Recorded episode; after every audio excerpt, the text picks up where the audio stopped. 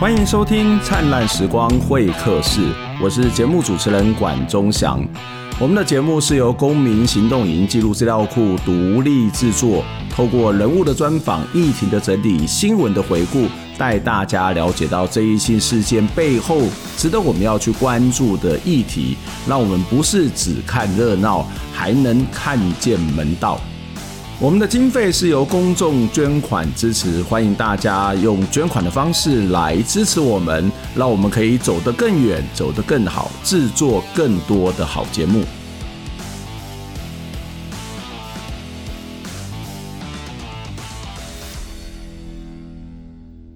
大家好，我是管中祥，一个礼拜不见了，大家最近过得好吗？最近的天气其实比较阴晴不定哦。其实像我们在嘉义就哇爆热，然后又爆冷，所以大家可能要多多的注意一下你的衣服的穿搭保暖哦。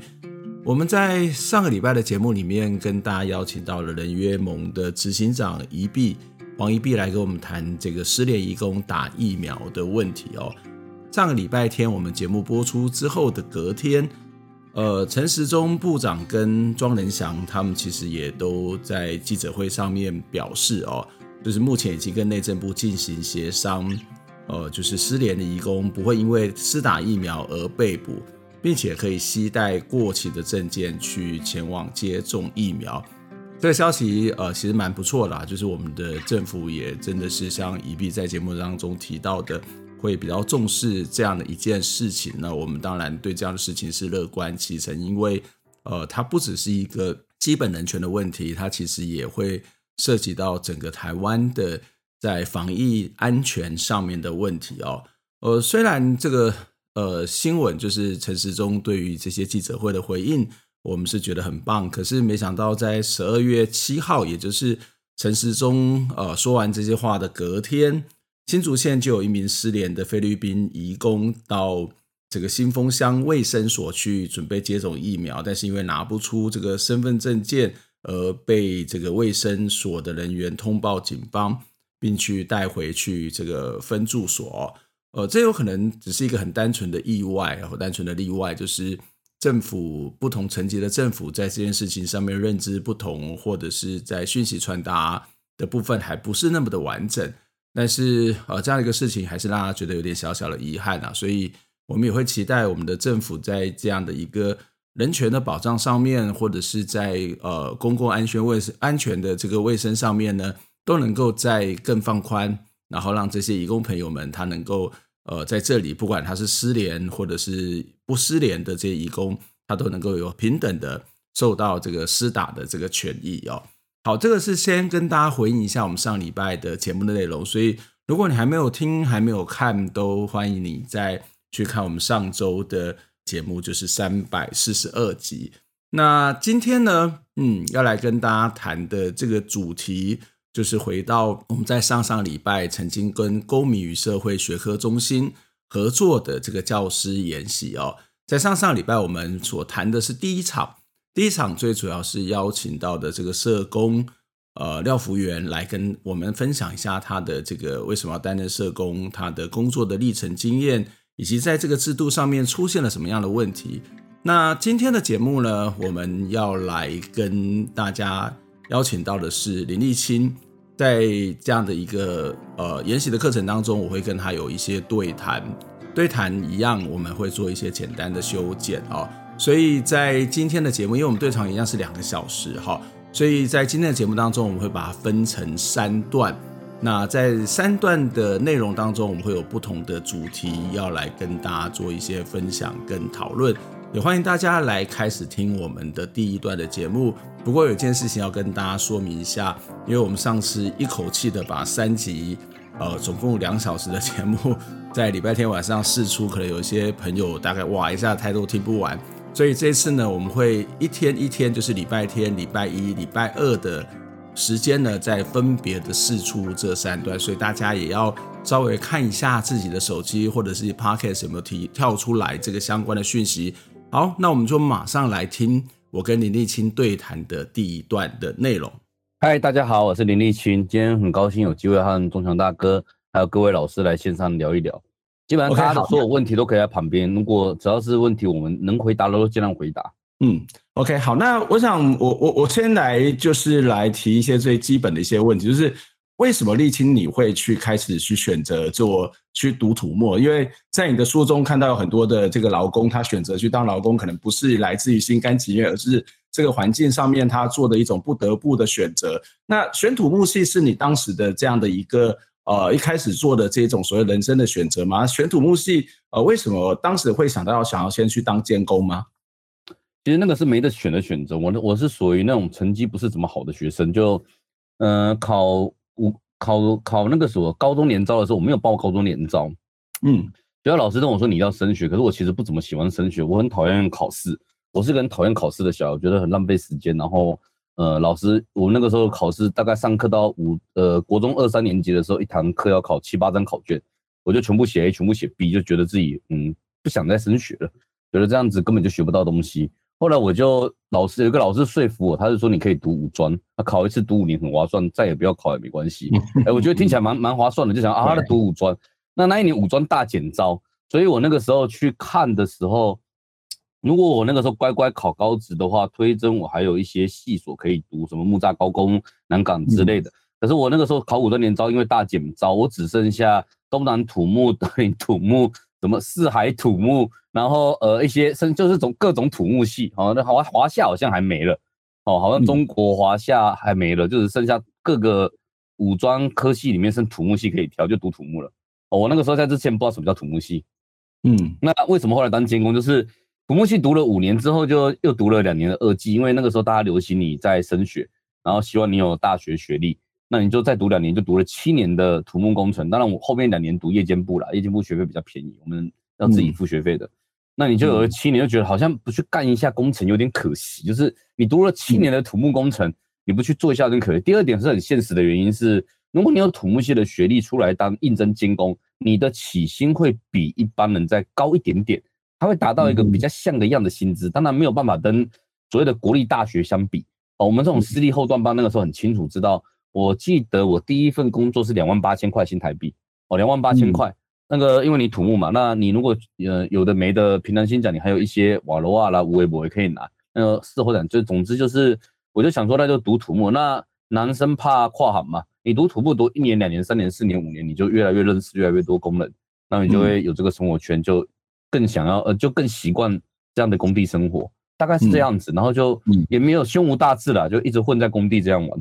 嗯嗯，不过不过你后来还是跨行了，至少在这段时间你可能跨到另外领域。待会我们也许在针对这个部分再继续跟你讨论，然后再跟你聊这个部分的地方。那可以可以谈一下你第一次进去工地的那个经验吗？你在这个工地的经验跟学校里面所学，虽然学的是土木，但是土木是不是在营造业只有在某个范畴？然后这个工地的经验跟学校经验有什么样的差异呢？你你有没有什么样适应的过程啊？呃，我会觉得就是产学落差那个时候就很明显，因为即使你读的是职校，嗯、我举例来说好了，在高中、大学阶段，应该最有价值的证照叫做驾照，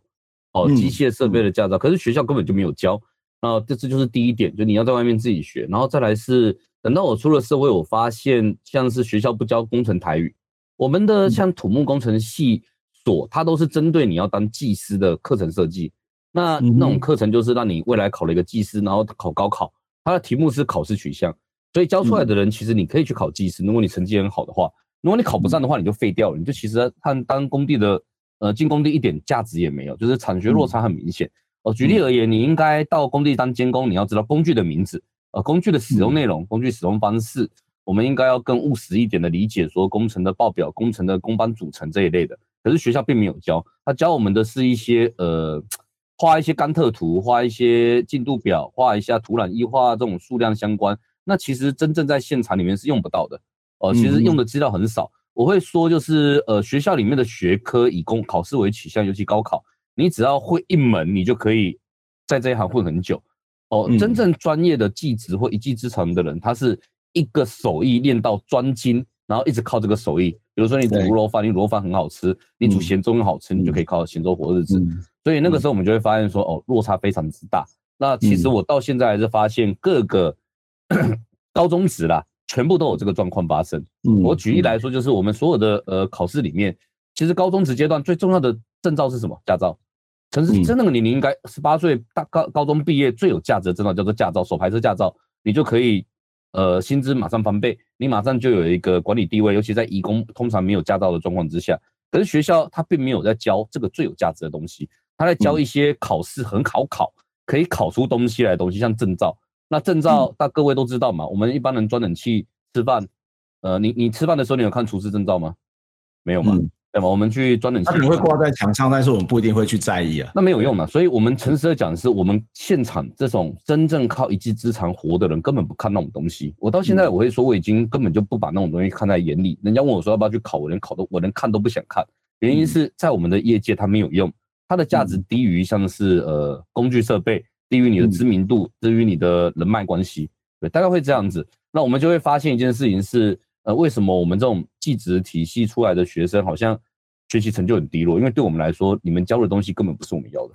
嗯，这个这个其实我想蛮有趣的，就是我们一般都会认为说，普通高中或者普通大学学的东西是没有什么用的，因为他可能在工作上面没有办法直接使用。可是依照你的说法，技职体系的教育当中，回到那个工作的现实、工作的职场上面，恐怕也很大落差。这会不会就是你刚刚提到，其实？某种程度上面，这种技职的工作，它其实是一个非常所谓的墨会知识啦，就是一必须要很高的这种所谓的耳塞呀，然后是一个师徒制，他才有办法慢慢的学习。而在学校体制当中，这个部分它相对之下比较困难嘛。我的看法是，其实是资源不足，是真正的技职，它会比一般的文科理文科文组的相关还要再贵很多。你不是说不能做好，台湾有做的很好的技职教育，就是医学院，而医学院的医师之医师教育基本上就完全技职嘛。出路超窄的，嗯、然后超窄小的，然后一进去就知道你大概就当医师，牙医就是当牙医。可是它其实是两个都有，你会发现他们有学科，可他们有术科实习。嗯、但我们的技职是便宜技职，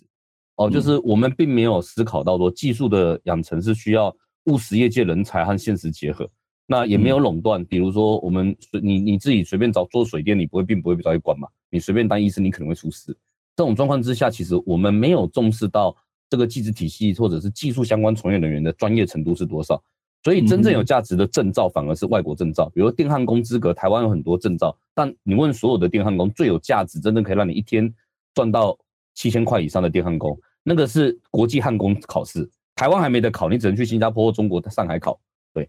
这样的状况之下，我们就会去取得外国的考试资格，因为因为考那考研那个可以，呃，你可以电焊爱国者飞弹呐、啊。直指加速器啦，这种这种等级的东西，或者是你要国电设备，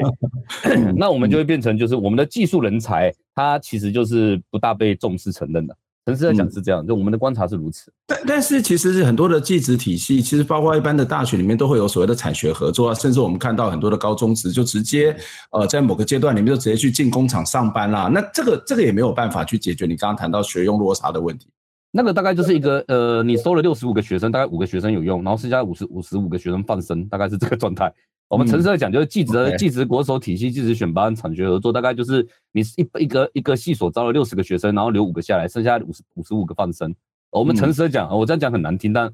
这蛮现实的。对，嗯，大概是这个状态，没办法做的办法。对，嗯。回回到你的这个呃，刚刚谈到的你的工作监工哦，监工的工作大概有哪些啊？然后什么样的人他可以当监工？那或者是说监工有什么样的养成过程吗？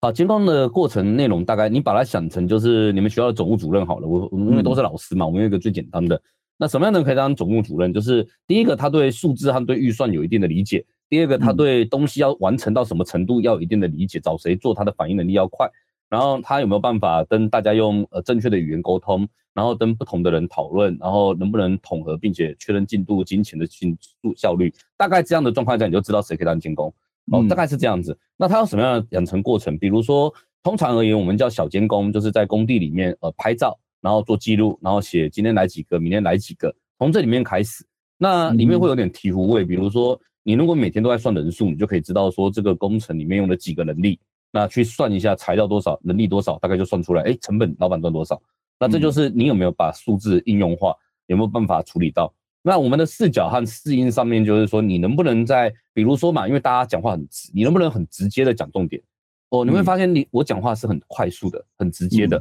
然后第二点是你说要很清晰，呃，你不能讲说我希望你明天早上可以做好，不行，我们要说明天早上十十点半要验收，你十点的时候要交出来，我十点半会在这边验收。哦，那你十点就要开始清洁，这是我们的对话方式。所以会比较直率，甚至有的时候会有点粗暴。哦，这是我们习惯性的内容，就是监工的做法是如此。那也会让我们在看东西的时候，工程师的思考逻辑是看到问题马上要提出解决方案，看到问题要马上有一个方向可以用。这个方向不见得是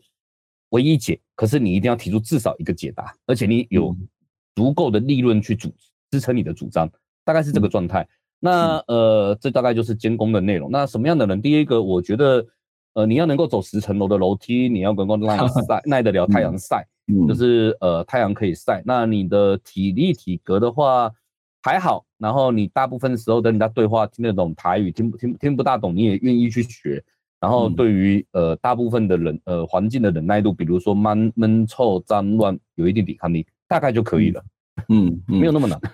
看起来他其实呃，他当然不是一般的所谓的实际上面在体力劳动的这些工人，但是其实也是整体工劳动一部分。那我觉得比较有趣的是，他其实是一个比较中间中间型的角色，一一部分是一个管理者，但是他其实你要去呃对这个工程有起起码的或者是一个完整的了解，并且应该知道怎么下达指令。我觉得更有趣的是，其实是一个转译者，哎，是一个文化的转译者。这个在转译，把很多东西用最简单的方式来告诉大家，而且你要让别人听得懂你的指令、你的命令，是这样子吗？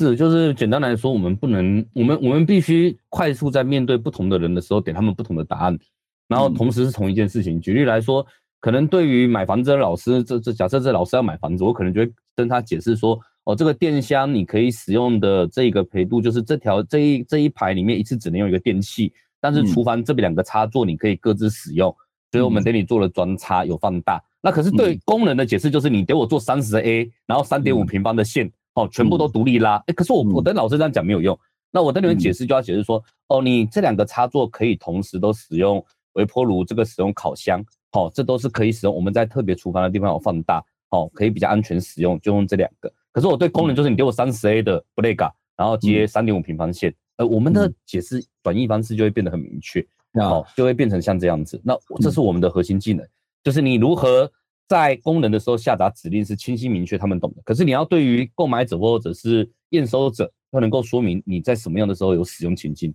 嗯，我我我觉得这跟我的职业有点像。我常常讲说，大学的老师或是老师，其实有点像那个鸡童旁边的德讨啊。就鸡童是听神的话嘛，啊，德讨就是要去把神的话，或是把这个灵的话转译成人的话。所以我们的年纪越来越大，我觉得一天比一天大。我们可能刚出来出道的时候大概是三十岁，可是慢慢已经五十几岁。可是我的学生永远是十八岁。所以我常常讲说，我教传播科技好累哦，就是我每天要看一些我不太想看的东西，我必须要看一些他们的东西，我才能够跟他们沟通。那我要把我的知识。转译成他可以懂的方式，我觉得老师 或者是牧师，现在我知道哦，原来监工也大概也是这种角色。对，就是你以前可能讲什么《神雕侠侣》，对，这各位老师可能《神雕侠侣》，后来你要讲那个《火影忍者》和那个海贼王，现在可能要讲《鬼灭之刃》，在 接下来要讲什么还不知道，还要再还要再进修一次，大概是这个意思。对，这个其实是一个非常非常难，而且但是又是一个重要的技能，特别是我们必须要，不管是下达指令也好，或者是一种知识传递也好，这都是一个很重要的角色，或者是其实记者也是啦，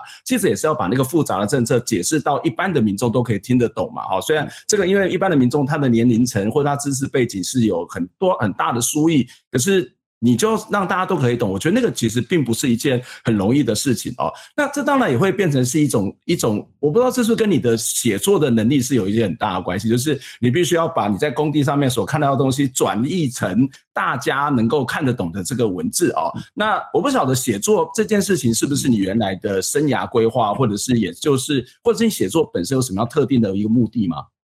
其实没有，那个时候就纯粹上网的人专门吵架，吵一吵，发现说写的东西很多人按赞，很多人看，我觉得哎靠，怎么大家都有兴趣？嗯、那那个时候因为因为那个时候呃，我记得是蔡英文执政嘛，那房地产那个时候有一点下挫的趋势，所以我们的案件变少，我就想啊，那多写几篇好了，写一下呃什么结冰水啦、槟榔摊啦、八嘎囧啦、宫庙文化啦，嗯、哦工地这一些，那写着写着就有出版社建议你出书，那你就出书了，出书之后，诚实的讲，就是第一个你得到很多钱。哦，就是那可于等等于等于我的一年以上年收当当年的版税年收入已经有了。第二个是，呃，那个时候刚好就是给你一点机会，你可以去演讲干嘛？啊，我们做工监工做十几年，有点神哦。我跟大家诚实的讲，就是呃，监工大概做个十多年之后，大概有几条路哦。就是第一个，你可能变成管理职，你考上技师，当所谓的工程部经理。第就是去大公司里面。第二个是进入公务员系统。第三个是自己出来创业。那个时候我其实是想要往最后一个，就是看要不要自己开个小公司啦，做过小设计、小包商这种。因为我大概考不上技师，诚实的讲，就是我本来就很讨厌考试，我觉得他妈浪费人生。然后第二点是，我又不打算去大公司，我很烦，我很讨厌跟大公司很多体制绑来绑去，我觉得那样很痛苦。所以我那个时候就有思考，那我就后来转换人生。那呃，你知道吗？就是写的东西还有人要看，还有人愿意请我来讲，那我就可以靠这赚一点钱。然后有时候写写业配，做一点有的没的事情，大概是这样子。我是我们这种人没有什么人生规划，就是有哪里开心往哪里去。嗯哦，但比较比较豁达一点。嗯，你也是跟你在书中写那种逐工地而居的人是差不多的。对啊，因为我们其实讲就是这个，我我我的社会阶级不会有那种长时间稳定的中产的计划。真实的讲，我们就中下阶级的嘛，就是市场摆摊的摊贩生生的小孩，然后然后什么，然后什么条件给你人生很大的规划，对啊，那不会有的。嗯，嗯我我们刚刚谈到说这个呃，这个记者来也好，老师也好，或者监工，他是在做一个文化转移的工作。不过在做文化转移或者在做所谓的大众沟通之前，其实要先贴近到你的对象嘛，哈。那其实刚刚也提到说，监工跟这个工人其实是不一样的，哈。那你你是怎么样去贴近工人？虽然你每天都跟他们在一起生活、一起工作，可是不见得，因为毕竟你不是工人嘛，哈，就是还有一些落差。就是所谓的，我们如果从一个学术研究讲，就是在做田野嘛，这个过程是什么？你到底是怎么去观察，然后怎么去跟他们聊天，或者是怎么样把这些东西转译成、转换成一个大众书写呢？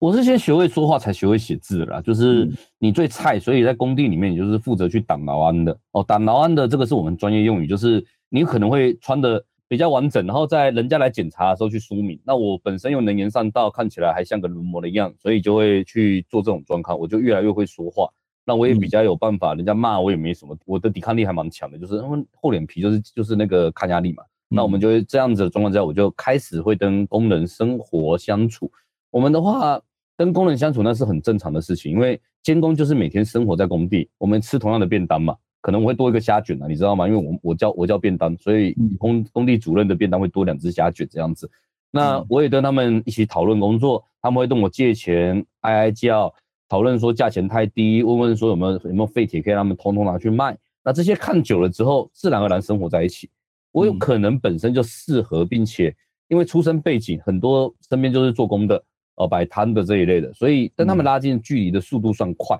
就是我曾经跟一些大学老教授他们讨论，我当时说可能加田野的速度比他快，他说对，大概比一般的研究所学生快，可能比我们教授们都快一倍以上。我很快速跟人家混熟，我很有办法跟人家切到正确的语言沟通频率，并且能够设身处地的转换转换位置，用他们听得懂的内容。像监工不是工人，我就说一件事，就是你把监工想成总务主任，就会知道我在工地的位置是什么。就是我不是老师，我不是学生，可是确实是学校里面。不可或缺的一环，而且他确实天天看着学生跑来跑去，嗯、看着老师换来换去，总务主任就在那边一直一直做，一直做，他一样可以记录整个学校的运作，嗯、大概是这个状态。嗯，我我我自己在蛮鼓励我自己的指导学生，如果是在职生，我就会鼓励他自己写自己的职场，因为他绝对会比我更容易去了解他的职场。就是，而且别人会对他产生的某种的信任，愿意去接受他访谈，或是愿意让他在那里所谓的参与观察。不过回到一个更现实的状况，就是你毕竟是管理者啊。那谈到他们对你这些，那就是说看起来你觉得沟通没有困难，可是在那个身份上面还是有一些落差的，不是吗？会啊，会天天吵吵吵吵吵来吵去啊。嗯，我们会常常吵架，但是这种监工，你有没有办法跟他们成为长时间朋友？就是你对他的诚实度够不够？哦，你可以直接说，就是老板这样讲啊，你就是做差了。你光明正大的讲，会比你呃弯弯曲曲的好。第二个是呃，事实上，我认为一件事情是，大家可能会觉得说，我们这管理者会跟他们产生利益上冲突，其实比较少了，因为我们也是被压榨的一群。啊，你懂吗？就是我们我的我的位阶没有到中高阶管理者那种分享鼓励的状态。嗯，所以我比较会偏向和他们一样是被聘的那一个角色。嗯，只是我们的被聘雇方式有点不同。哦，简单来说，我已经错，我已经错失了那个台湾会把员工抓起来分股利，会有铁饭碗和那个金饭碗的时代。我就是一个呃进去之后就是薪水妈换哪一家都差不多烂的待遇。对，我的那个时代是如此。所以其实我跟他们工人反而是比较近的。我我昨天在上课的时候也提到调的书，因为我在谈呃，应该是前天上课我在谈田野调查，然后再谈参与观察这件事情哦。我为什么举这件事？因为我觉得跟我刚刚问的那个位置不对，然后你是能够看到东西是有限的哦，所以这个其实就会产生了某种落差。可是我在里面书里面，在你的书里面，我看到一一段情节，我就觉得说，哎，你应该不会，你绝对不会有这个问题。什么样的情节？就是你里面有提到，应该是在如此人生的后面那一边嘛，提到说，呃，在这个工地里面有很多拾荒者。然后呢，但是作为一个他，他可能是违反了某种的老检的条件，所以常常会有老检员要来检查嘛，哦，那可是作为你一做一个管理者，我就觉得，哎，管理者是不是应该要把这个东西处理好，然后让维护工地的安全？可是你不是，你就回过头来去保护这些拾荒者，然后或者是说，当这些警察要来抓这些外籍劳工、这些移工的时候，你会在那边一直跟大家一直鬼吼鬼叫，一直要去干扰这个警察的这样的一一个这个呃盘查的这个过程哦。所以我觉得那个身份已经不一样，因为从那个那那两个场景都让我觉得说，哎，其实你不是一般的监工，你已经是工人了，你跟他们是站在一起去做某种的保护，或是维护那些工人的权益，在那是一个站在一起的那种情况的那种感觉。嗯，我觉得这是阶级落差吧。就是如果我后来大概理解，就是你和他们比较近了。呃，事实上，我们这种这个年龄层的工程师，好了，就是呃，老板讲什么，我们大概也知道他。呃，有点像职场。哎，现在有个名词叫 PUA，你知道吗？就是讲你们这些年轻人怎样怎样。其实后来发现，工人反而还比较对我们大部分时候比较比较好一点。那你说的这个未接，我是管理者，其实这个也可以转为优势。哦，举例来说，是我在关心他们的时候，他们会觉得比较诧异，他们会觉得、嗯、天哪，终于有个监工懂了，对，他们会觉得你走到哪都活得下去。哦，甚至我会说，我第一个工地进去的工人到现在还有联系，哦，还都有联系的，还会跟我呢，还会跑到我的仓库干我的电钻之类的。哦，大概是这种关系。哦，我事实上觉得，因为老板一直换，呃，我们这种监工拍的雇佣保证也是做一两工程可能就换掉了。也没什么了不起啊，你知道的，我们并没有什么职位的终身雇佣保障制，所以我们反而是知道一件事情是这些功能对我们来说比较重要。我未来如果去接工程的时候，我带着你们，你们还可以帮我解决问题。嗯，我觉得这当然我有我的心思在哦，这是我的小心思，小小九九。对，我现在靠着一些功能，我还可以赚一点钱。嗯嗯，这这是一个位置上面你到底要怎么去移动的问题。我我举我自己的例子哈，就是。呃，我们有一堂课就是民雄学，然后同学们会去做一些田野调查，然后最后会有一个成果，然后这个成果大部分的学生就是成果。老师做的交的作业，然后成果交出去就算了。那那个受访者被田野对象，通常就跟他再也没有任何的往来。可是你知道我们做一件事情吗？我跟我们团队的其他老师会助理，我们会去一个一个拜访那些曾经帮呃那些受访者。为什么拜访他？就是我们会谢谢他说，哎，谢谢你看情外了先。所以我的意思是说，我们是老师，但是他也是我们的老师。那这里就会出现一个，当我们去拜访的时候，就会出现一个很有趣的化学变化，就是对他们而言，他会觉得很奇怪。以前大家来访问我就算了，那你这次访问完之后还可以拿作品给我看，然后还会有一个老师来跟我拜访，我跟我说谢谢。我我觉得那个就是你到底把自己的位置放在哪里？如果你愿意跟大家是在一起的，那那个其实那个贴近的可能性就会非常非常的高。那甚至在这个过程当中，我们就跟很多的受访者、很多的乡民，我们都变成很好的朋友啊。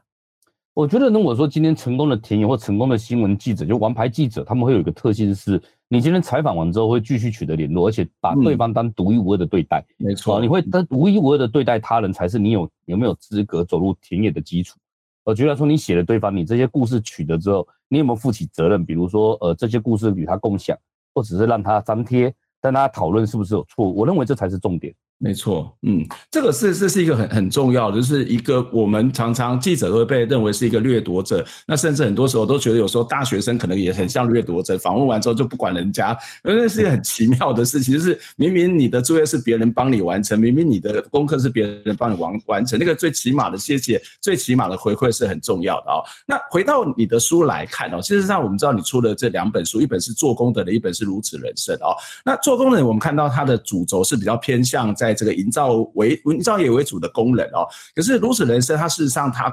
跨越的范围其实就更大了哦。那也是，也就是跟这个营造业有营造业功能有关的其他的这种劳动形态，这两本书的为什么会出现这一种区区隔？这是原本就写作上面就有的规划嘛？或者是说，如果不是，那为什么第二本书你会开始把那个面向更扩散到其他的这种跟营造业功能相关的功能上头？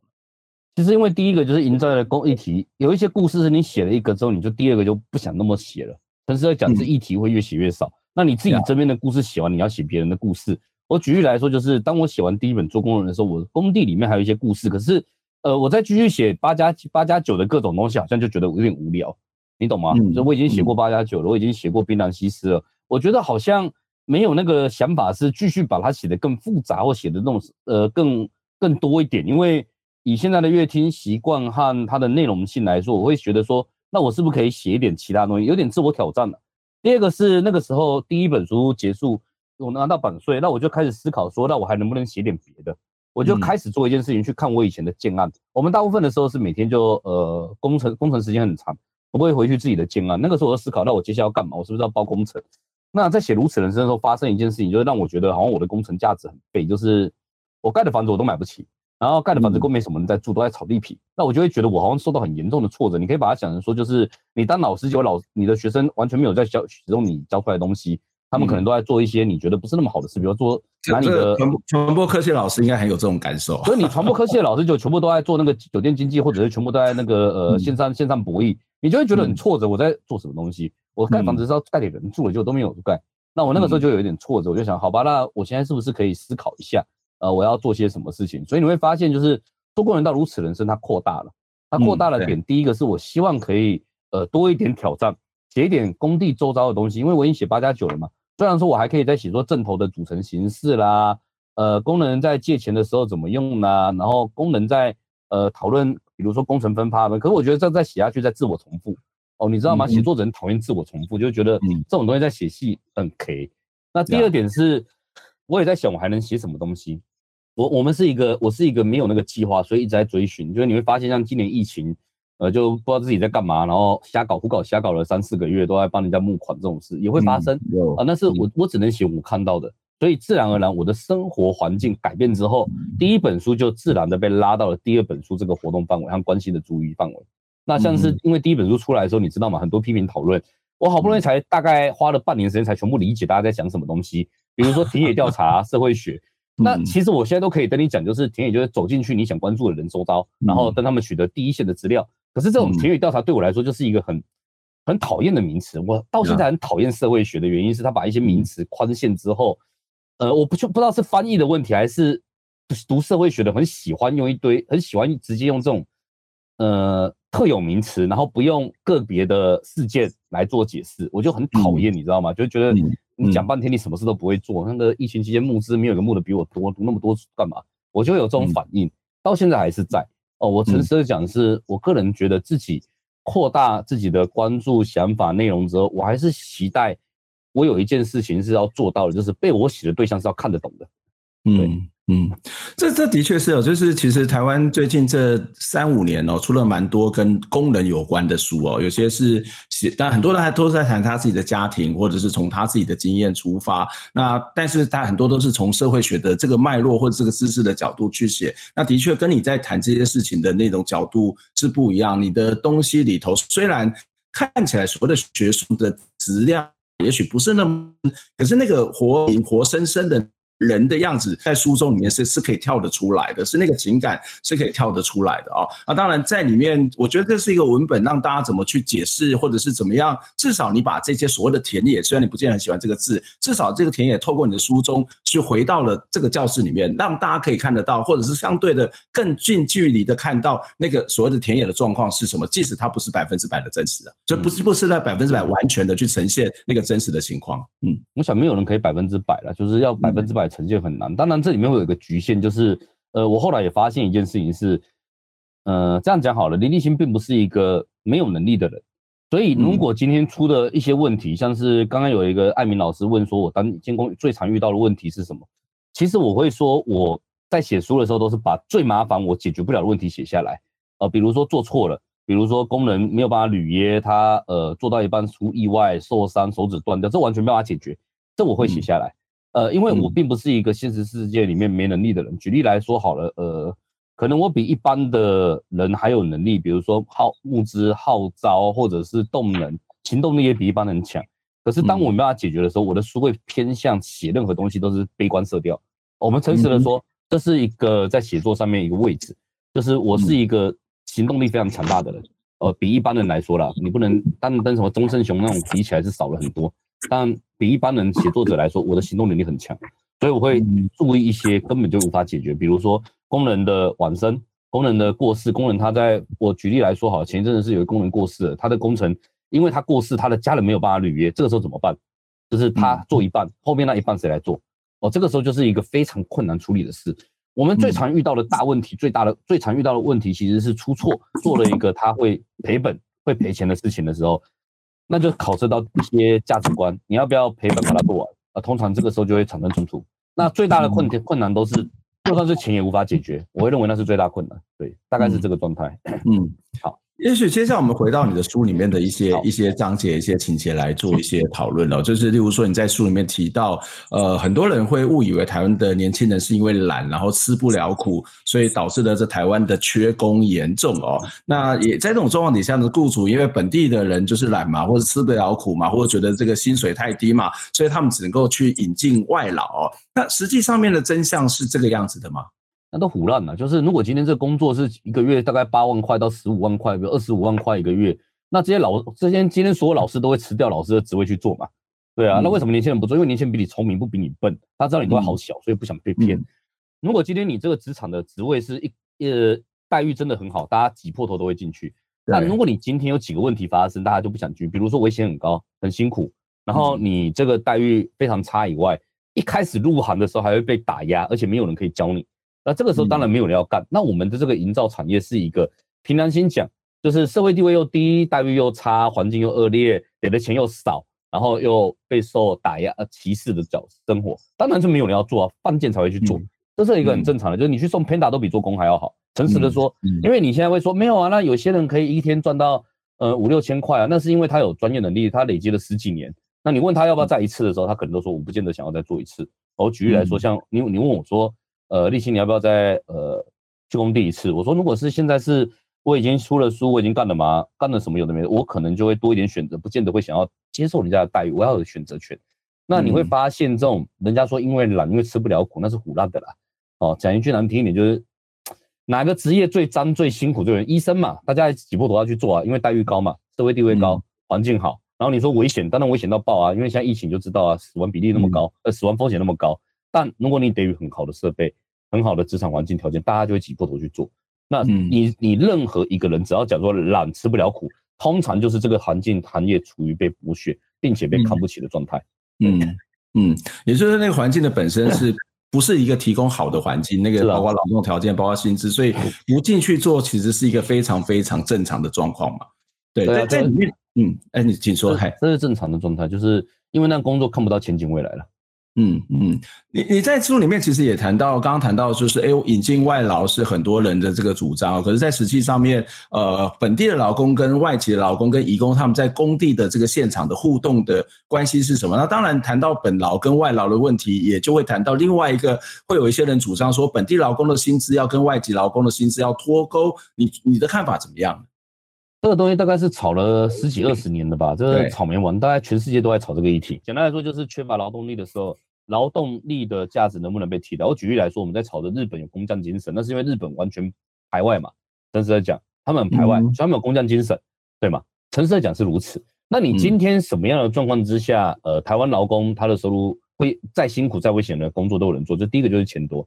钱可以改善社会地位。呃，那如果你今天社会给予环境保护，或者是这个价值观给予他们很高的地位、很高的尊崇的时候，他们也愿意做。我举例而言，就是呃，钟祥，你一定记得一件事情，叫波兰医生事件。对吗？波兰医生事件，那个这边的老师们应该没没没听过，也可以去 Google。简单来说，现在我们来举例，就是台湾非常缺医生，我们找一堆呃波兰医生回来，不见得受过台湾那么完整医学院的人来当医生，好不好？一堆人都反对啊，台湾人反对啊。可是你会发现，就是我们职业是有歧视的。那工地劳工和工厂劳工为什么可以被替代？因为很简单，我们就是歧视。诚实的说，就是有阶级存在，只是这个阶级和过去想象中不一样，它更隐晦、更细腻一点。那我们就是一个会被替代并且被贬低的阶级。我举例原因，就是所有只要引进移工的工作作业空间，作业员待遇都在减低。哦，我举例最简单来说，我入行的那一年的时候，你去电子工厂里面轮大夜班的薪资起薪的话，应该是两万八千块到，然后另外加上夜间加急。可是现在起薪会压到两万四千块，而且还有前三个月用人力派遣。哦，因为他们有移工可以替代。那台湾的雇主已经形成一个文化，就是先该说台湾人不来啦，你们年轻人个个烂草莓啦，呃，任何行业都这样子来打压，因为他们其实面对国外竞争是无能为力的，所以就打压比自己更弱势的。那这个状况就要用移工来，移工就会被欺负嘛。我们的移工讲一句难听，也就是呃，大家知道我们在谈这个议题的时候，就有一个移工被强奸吗？对，大概是这个程度。我们事实上是如此啊。那只是我们会发现一件事情是，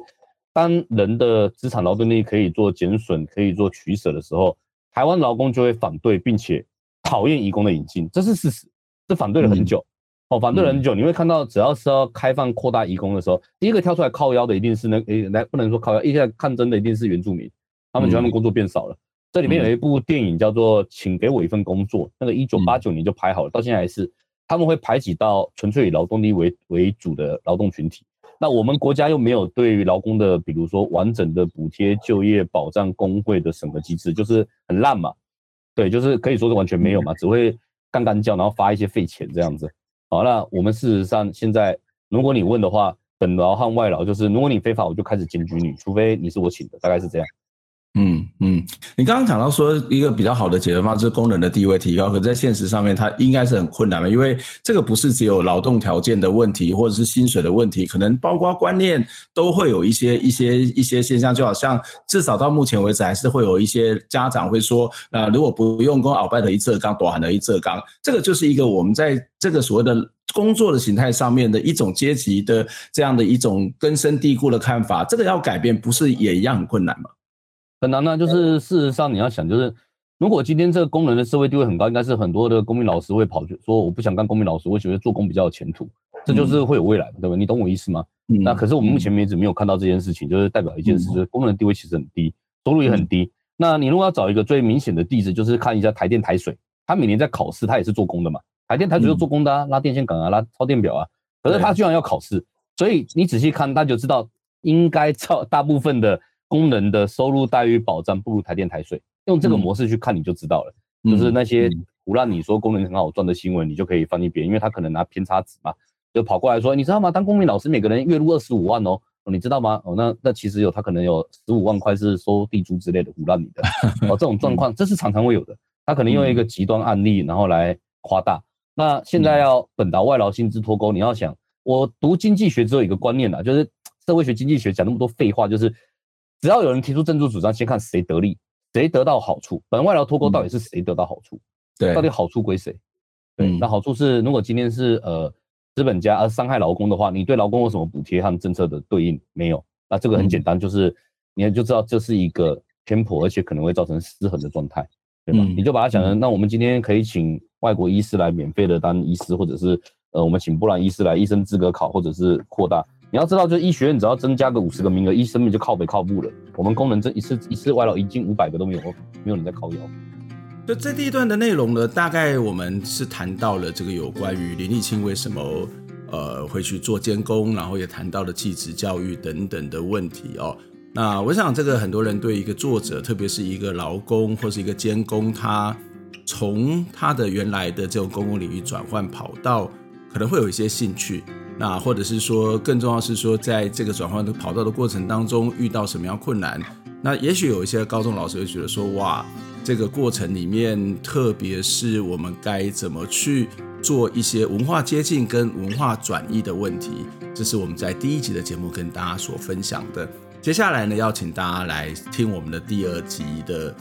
节目，也是我们第二部分的节目，要跟大家谈一下。他在这两本书啊，《做工的人》以及《如此人生》里头，我阅读完之后，我觉得有一些好奇，有一些疑问，要跟林立清讨论的地方。